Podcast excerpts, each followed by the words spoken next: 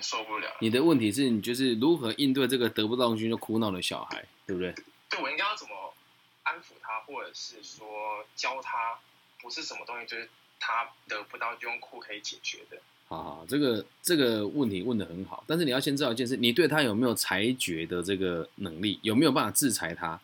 在主要关照顾他的人应该不是你吧？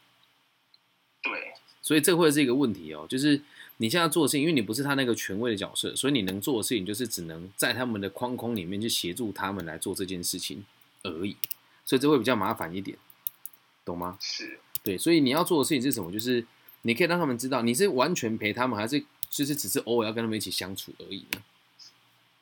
几乎每天都要见到，因为我们吃饭的地方就是在一起，然后他们会大概待个两三个小时这样。对，那个地方也算是我的工作室。那他们会能够接受你给他们的建议吗？还是不行？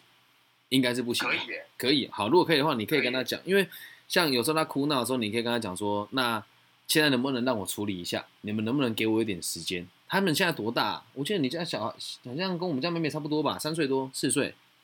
差不多，呃，燕婷三岁，然后另外一个比较小的，就是刚开始会讲话而已。对，像你可以先从三岁那个下手。你他们会哭闹的原因是因为这个比较大的孩子啊，他会觉得自己的被宠爱的地位不见了，而小的这个他我会用各种方式来让大人替他完成他要完成的事情。所以你可以跟他说：“姐姐，你现在要的是什么？能不能跟九九说？那九九跟你一起完成好不好？”啊，你现在哭也没有用啊，因为你现在哭的时候，你看爸爸妈妈也是很烦啊。不然我们来想一想，你为什么哭？你哭的目的是什么？他已经可以沟通了，三岁那个可以沟通喽。然后这时候一定不能让阿妈介入，因为如果阿妈或者是其他长辈说啊你办啦，这样你的管教就完全没有用。如果这一点做不到，那我们就宁愿放着不管，因为代表主控权在我们身上。对，如果做得到的话，你可以跟他讲说，那我来处理，能能不能给我半个小时？我先带他去其他其其他地方聊一聊，然后把把他拉到其他的那个空间里面去，跟他讲说。你需要什么？你跟九九说，九九会陪你一起完成。那以后你要哭哭的时候，你就先跟九九讲，可以吗？那你要的是什么？比如说他今天要的是喝吃布丁好了。那他如果坚持要的话，家人不给，你可以说，那九九可不可以跟你一起讨论一下？我们问妈妈能不能吃一口就好，还是你今天已经有吃过多少？用减量的方式去跟他谈，或者是用交换的方式跟他谈。比如说他今天如果吃了布丁，那晚上我们就不能看巧虎喽。从其他地方去消减他原本对于东西的快乐感，那这个消减目的不是惩罚，而是让他真的试着去探索他真正的需求是什么。那像我今天如果是讲巧虎的话，巧虎这个东西可能其他国家不一样，它就是这种教材，会教孩子一些正面思考啦，然后如何跟群体相处啦等等的。你跟他讲，那你觉得看巧虎比较开心，还是吃布丁比较开心？可以再重新确认他一下他的需求，他会感觉到自己被重视到，因为很多时候大人不用这种角度去跟他去跟他讨论嘛。他说，那我觉得。什么什么比较开心？比如说他说吃布丁比较开心，那你要跟他讲，那你知道吃布丁是不好的事情吗？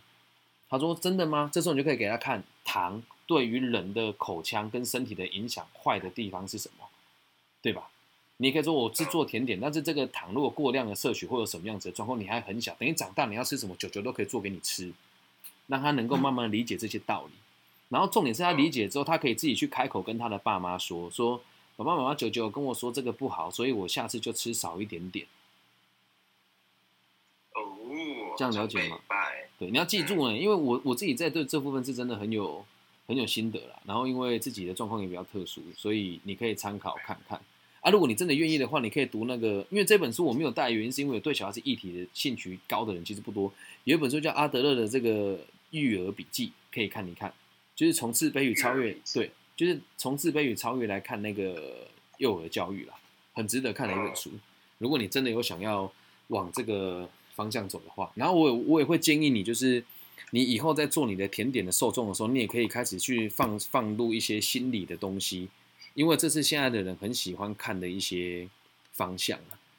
对，你可以心理的部分是哪部分？就比如说你会拍一些帅照，帅照上面不一定都会讲马德里，哎，不一定会讲甜点嘛。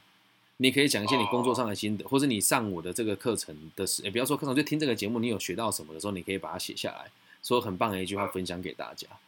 然后慢慢的，你就会等疫情结束之后，就有可能会有人邀请你去讲你的创业历程了，懂吗？啊，这样子就可以去讲创业历程？你以为啊？不然呢？你看那些讲讲创业的，有几个演讲能听啊？你也听过很多吧？他们都放屁啊，不是吗？听过一些啊，大部分都很乐色，不是吗？这不是批评，这是实次话。有一嗯个吴宝春的徒弟叫什么吴子敬，对，就是来分享他的创业过程。嗯，那你觉得他有说实话吗？我觉得一半一半吧，对啊，那是我也是都听听这样子。嗯，所以你就可以当那个去传播正正正直善良的意念的的这种讲师，而且对你的帮助是很大的哦。然后如果愿意的话，再念个 E EMBA，以你们家的状况，你是可以念 E EMBA 的，好，嗯，就可以让你的族群往上再跳一阶啊。EMBA 的人脉其实蛮值得培养的啦，但是不是说他们有钱就好，而是可以让你理解不同族群的人在做一些什么事情，而且对于你家里未来的转型的跟人脉的配置，其实都会蛮有帮助的。因为毕竟你是唯一的男生啊对你肯定会做这件事情的，对是的，这样了解嘛？啊，那时候就后来大陆就封起来，不然本来有要帮你们家做那个大陆解说，我不知道你记不记得，我去你家跟你妈谈过那个问题。对啊，这个这一趴晚上没有没有。那时候你还很小啊，没有没有没有了解到。我从你们家还没有转型，跟那个外面那个刚盖好就开始跟你姐再重新联络。永志的姐姐是我的小学同学啊，很有趣哦。然后永志小我，关系，对小小我大概，哎，你小我十二岁，有那么多吗？有呢。差不多吧。对啊你十一十二，对，就刚好就是我现在的学生的年纪啊。他认识我的时候，我也还没有入这个行业。对，他自己看到我从残障在复健过程，再到现在的整个过程的人啊对，对啊，任性的时候还没有受伤，然后一阵子之后，然后就就受伤。你认识你就倒霉，我的天！没有啦，开玩笑，开玩笑啦。对，就给你一些小小的建议。到其他人啊，哦，对了，对了，就亏心事做多了嘛。当初叫你去当那个渣男，哎、你后来有当渣男吗？有吗？呃，对于感情这部分有比较上手，讲的很婉转，对不对？你这个王八蛋！哎、不过我觉得这很棒啊，本来就是这样，年轻要多尝试啊以。前没有自信是因为长相、外貌、身材，他、现在有改善一点，就比较有自信。你现在真的是又高又壮又帅，来现现场单身的女性朋友哦，就可以考虑一下。永志，我们现在单身吗？永志差不多啦，可以听出来这个坏男孩选项啊，大家可以考虑一下。对我们永志就是又高又富又帅又白又有才华，这这个这个是实话，对，没有没有包装。负负删掉负怎样是负债的负啦。屁！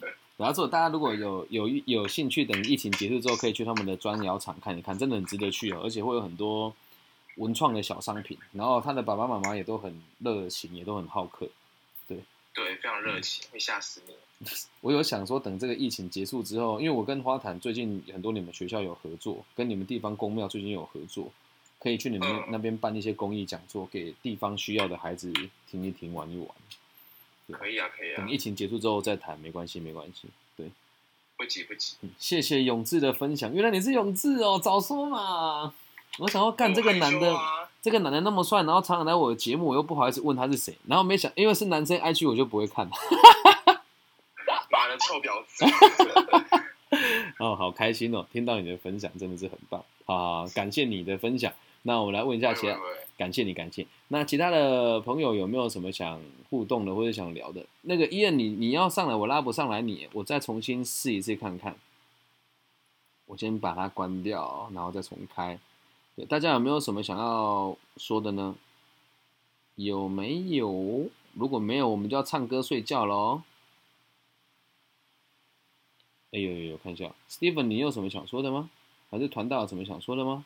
那请说，请说。哦哦，问好而已，是不是？啊，Steven，你啊，我想说上面那么多人，会要不要拍？啊也没有吧，因为大家都很 free 啊，搞不好也只是上上来准备说话而已啊。对对对对对。大家有什么想？What？你说什么？啊，你说你说，你的回音比较大哦，对，所以你你可以找看要不要讲慢一点，我才听得清楚。对，因为我在厕所。这么害羞，你讲个全都在你在厕所了，我的天天呐！没办法，到赶到。好，你说你说你想要说什么呢？啊，我想在播之前，我要跟你讲一个好消息。什么？我在播之前，我要跟你讲一个好消息。呃你说我，跟我今天跟我男朋友有点那他接受了你的推荐的跟他哎呦，很好啊，很棒啊，这是一个很大很棒的突破，也感谢你就多让一个人愿意听我的东西。可是他现在，我看一下，因为我那时候我有在他，然后我跟我说，他说他可以先从书籍开始，嗯，然后先，然后这边考虑开始，什么？然后他说他没有，他提提到部分，他后面再再提，OK 啊，可以啊，很棒啊，感谢你的推广啊！你说，你说，然后他说就是他迷惘的是他自己的做法，思维其实还好，因为对我的角度来说。是因为那些有说书籍的内容蛮的，他平常没什么读书的习惯，就是你，你可以叫他先先读没有关系啊，他读了看不懂再回来听节目的内容啊，因为有些人其实就是我们不能去预设他的立场嘛，搞不好他能够读得很轻松很明白就没有这个问题。但我觉得你可以先相信他做得到。那因为你也有听这个内节目的内容嘛，所以我相信你理解的程度也会比较多元一些些。你也可以跟他分享说，那那你看不懂的时候跟我讨论，这样跟他讲就好。你说你看不懂，可以跟女朋友我讨论啊。那如果真的看不懂，我们可以一起回去听那个节目内容，搞不好那个老师讲的是错的哦。对啊，也有可能我讲的是不对的。好的，嗯，然后我有准备那你说，所以那个开车是一种流于表象的现象嘛，就是开车的，就是赛车的品牌的这件事。赛车的品牌是一种流于品流于表象，是这个意思吗？就是对对，就是会有些人会在意哦哦哦，我懂我懂我懂，对，确这个确实也是一种表象。可是我觉得这个这句话可能会隐含着某种仇富吧，因为其实我这样想起来，我觉得我确实某种程度上也是仇富了。因为当我开始做爸爸的时候，我开 Mitsubishi Copra 这台车最大的问题就是它钣金很薄，然后车子的噪音很大，然后耗损比较高一些些。但我现在经济能力可以的时候，我就会问自己说，哎，那我下一台车可以买什么好一点点的车，品质可以好一些？那就我过去我可能会买 Toyota，可是现在我自己最近这几年，如果疫情没有没有延烧的话，我很有可能会买会买奥迪的掀背车。